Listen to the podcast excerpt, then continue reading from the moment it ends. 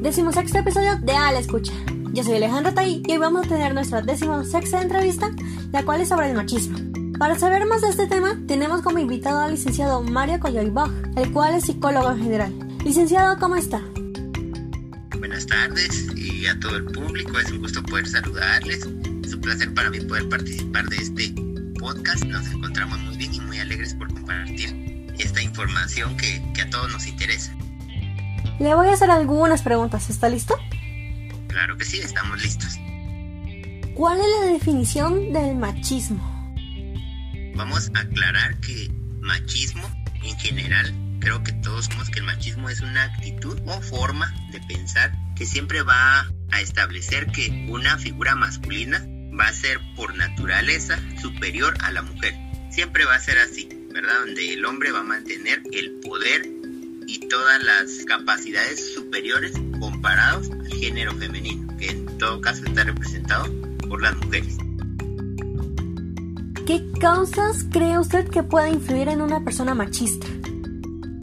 Fíjense que la causa no es una sola, pero en general tiene mucho que ver principalmente la forma en que la familia te haya educado, pues es hasta cierto punto un círculo, ¿verdad? Como en algún momento es una adicción Sabemos que no es precisamente una adicción, sin embargo es una conducta repetitiva de determinadas eh, situaciones también vividas por la persona que está practicando en todo momento esta situación. Pongamos un ejemplo así práctico. Cuando era eh, pequeño, la determinada persona, ¿verdad? Ya sea hombre o mujer, en determinado momento recibía castigo maltrato de parte de su papá frecuentemente es la figura paterna quien más tiende a tener este tipo de conductas, ¿verdad? En algún momento también puede llegar a ser un hermano, tío o alguna figura que funcione como la figura paterna, porque en algunas ocasiones sabemos que puede no estar el papá del todo presente por viaje, por fallecimiento, etcétera, etcétera.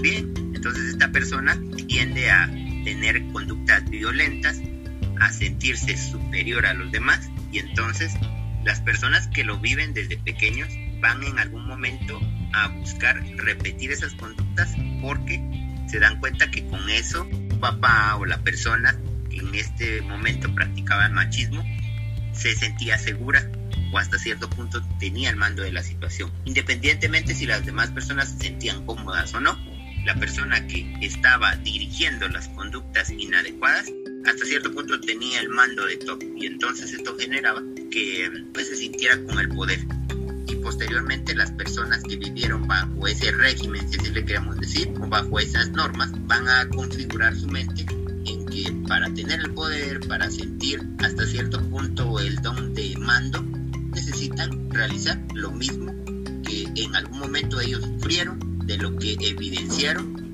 o de lo que vivieron. ¿Cuáles son las características de una persona machista y cómo podemos identificar si una persona es machista? Características son demasiadas, pero hay algunas que son como más establecidas. Vamos a hablar primero de las actitudes. Frecuentemente la actitud va a ser una actitud déspota. ¿A qué me refiero con la actitud déspota? Que siempre va a intentar tener la razón en todo lo que dice, va a buscar siempre que los demás tengan un pensamiento similar al de él. Si él dice que el color negro es un color bonito por X o Y motivo, todas las demás personas tienen que tener ese mismo pensamiento porque es lo que él busca. También dentro de sus actitudes es siempre ser servido.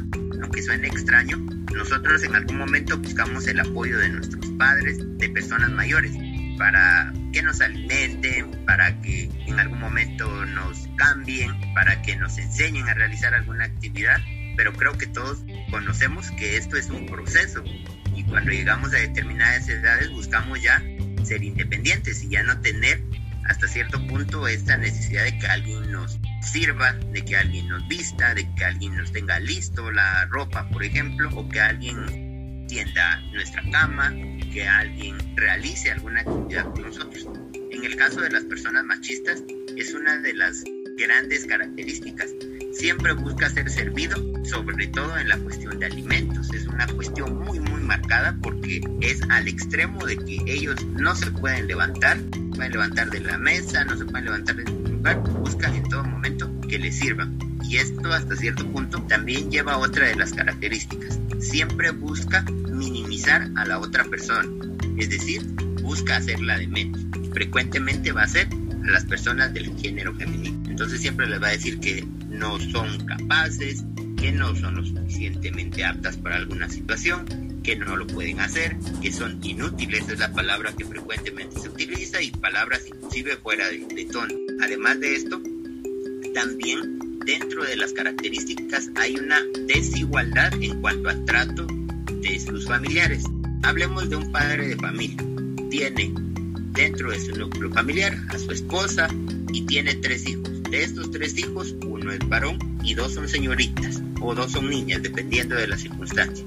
Siempre va a buscar enaltecer, engrandecer a su hijo, al varón, ¿verdad? Mientras que a las hijas probablemente no les brinde ni siquiera estudio, siempre les indique que su posición es estar dentro de la casa y servir a un varón. Y entonces a partir de ahí también se genera una situación en donde una persona machista va a generar que otras personas a su alrededor, no precisamente hombres, vayan a contribuir a que este proceso continúe. Porque entonces, como estas hijas, en el caso del señor que estoy poniendo de ejemplo, en algún momento tuvieron este inconveniente y para ellas era común sentirse atacadas, sentir que en algún momento eran menos que los demás, sentir que solo servían para determinadas circunstancias y que, por ejemplo, no podían estudiar, no podían trabajar.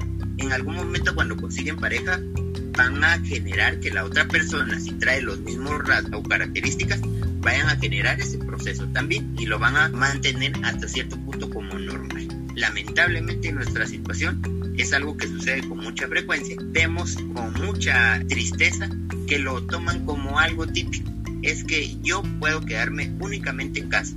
Es que yo tengo que servir siempre a mi esposo y no puedo salir para nada. Es que yo no puedo maquillarme, por ejemplo. Situaciones como estas que hasta cierto punto dice, bueno, ahora estamos hablando de las mujeres.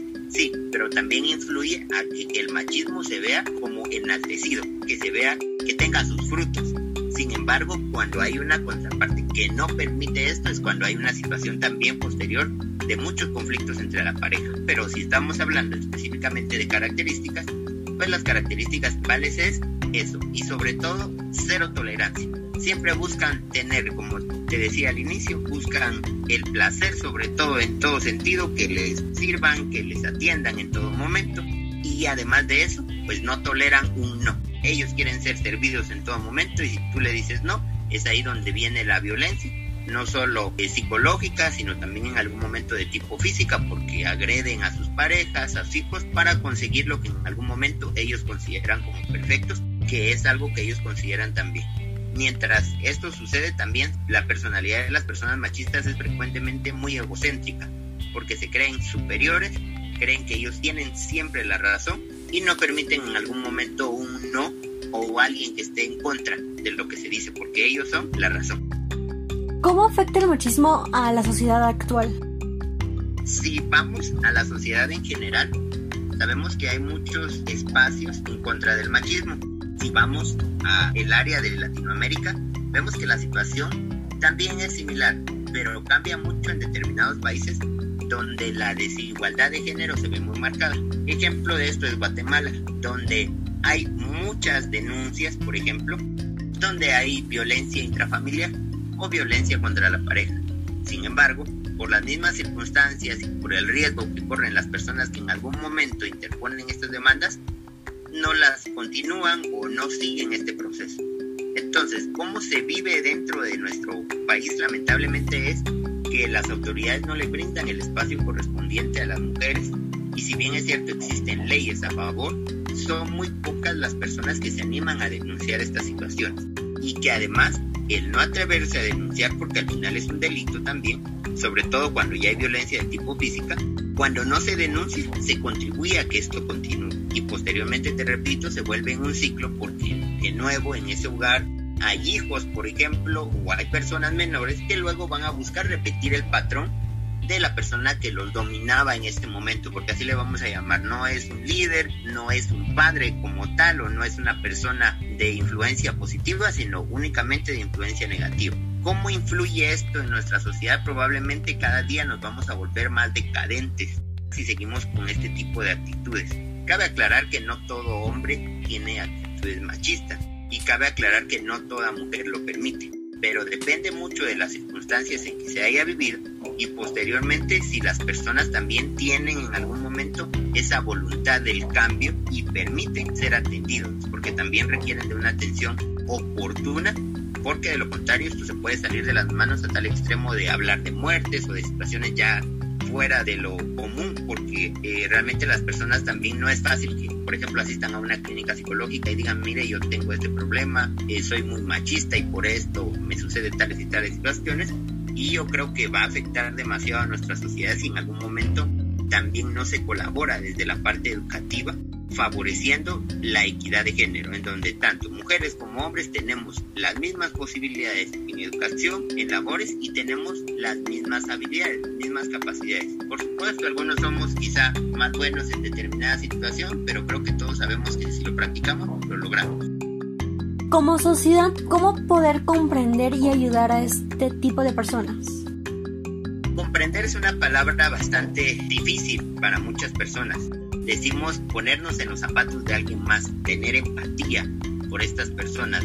Pero, por ejemplo, si yo estoy sufriendo de alguna situación en donde mi papá o alguien de mi familia es machista, probablemente yo no lo vaya a comprender de buenas a primeras. Es allí donde surge también la necesidad de tener un apoyo emocional. ¿A qué me refiero cuando tenemos un apoyo emocional?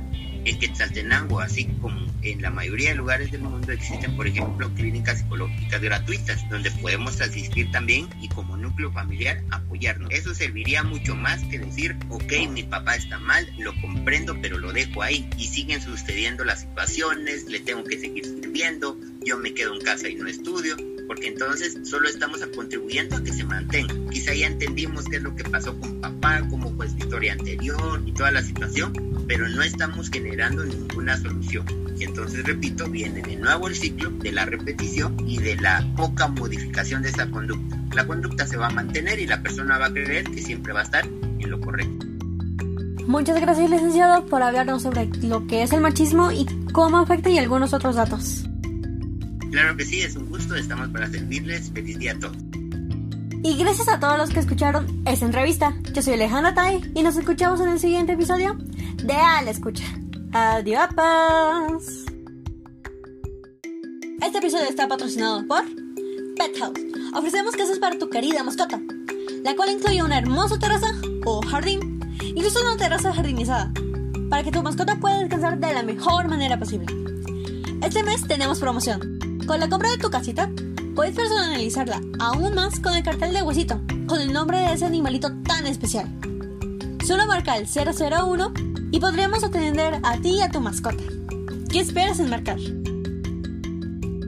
Starple. ¿Te gustaría que tu papel sea eterno? ¿Que nunca se acabe y se vea como nuevo siempre? Pues en Starple tenemos la solución. Es un papel en el que anotas todo lo que quieras. Si quieres anotar cosas nuevas, solo hay que borrarlas. Y lo tienes tan blanco como la primera vez. Todos tus apuntes estarán a salvo en tu teléfono celular. Marca el siguiente número para ordenar el tuyo. ¿Qué esperas?